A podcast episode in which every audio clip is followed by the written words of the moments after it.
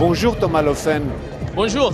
Alors, nous sommes sur une île verdoyante, hors du temps, avec un camping géant de 40 000 tentes entre les scènes, les restaurants, les bars. Les garçons se baladent torse nu et les filles en maillot de bain. D'ailleurs, on les voit passer devant nous. L'ambiance est quand même hippie, c'est ça le Seagate. Quel est le prix, par exemple, d'un passe trois jours pour accéder à ce paradis terrestre? It's uh, 275 euros. Le prix est de 275 euros. C'est presque le salaire minimum ici, non? No, no, no. People can actually afford it. Le prix des tickets pour les Hongrois est quand même assez abordable. Et c'est plutôt les festivals étrangers qui viennent pour rester toute la semaine. Comme en plus ils font le voyage, euh, c'est euh, l'expérience entière qu'ils veulent prendre. For the full experience of the festival. Cela veut dire que les festivaliers sont majoritairement étrangers. Almost, indeed. Sur les festivals, c'est vrai qu'il y a beaucoup de festivaliers anglais, de festivaliers néerlandais et aussi des Français. A lot of French people. Combien de spectateurs sur six jours de festival? Per day, we have about 90,000 visitors. Par jour, il y a une fréquentation d'environ 90 000 personnes. Sur les 6 jours de festival, on a environ euh, un demi-million de personnes sur l'île.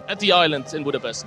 Et comment assurez-vous la sécurité de tout le monde? In total, it's about 10,000 people working at the festival. Il y a environ 10 000 personnes qui travaillent sur le festival chaque jour. Il y a euh, autant des gens de la sécurité que des gens qui sont là pour gérer les campings et des gens qui sont aussi là pour euh, faire la sécurité, faire euh, le bar, tout ça. It's actually both. I think about. Par uh, exemple, si on prend les bars, c'est vrai que c'est plutôt des bénévoles, mais euh, tous les métiers comme par exemple la sécurité du festival, c'est vraiment des professionnels qui l'assurent. On a rarement vu des agents de sécurité. They're really undercover. La sécurité est très discrète sur le festival et c'est une volonté euh, de l'organisation pour euh, essayer de mettre les gens à l'aise et de faire en sorte qu'on puisse euh, vraiment profiter de l'expérience sans se sentir euh, fliqué entre guillemets.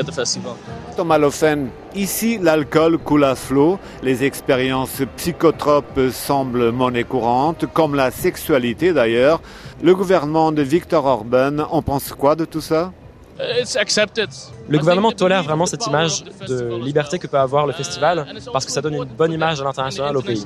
Image of the festival. Of course, he's invited to the festival. uh, Victor Orban a évidemment été invité au festival, mais c'est pas trop un fêtard, donc on l'a pas encore vu dans les parages. I think he's a rock. Mais je pense que c'est quand même un rocker.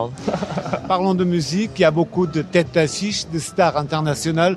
Tout ça représente beaucoup d'argent. C'est quoi le budget de Seagate? I discussed this. It's a big budget. C'est un très gros budget, mais euh, je peux pas vous donner d'informations précises sur le chiffre. euh, Pourquoi Victor Orban interdit de parler d'argent? Something like that, indeed. Oui, c'est à peu près ça. L'anarchie règne mais semble contrôlée quand même, non? I think you can say so. C'est vrai que ça a été fondé par de la communauté hippie, et donc ils avaient vraiment ce sentiment de, euh, d'ouverture d'esprit, de liberté.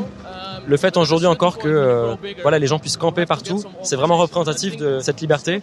Mais le fait que le festival prenne de l'ampleur, on est obligé d'avoir un peu plus d'organisation, de bazar organisé. It's a really good example of that. À qui appartient finalement le Seagate? It's actually owned by Superstruct. Le festival appartient à une entreprise anglaise qui s'appelle Superstruct, qui possède euh, de nombreux festivals en Europe.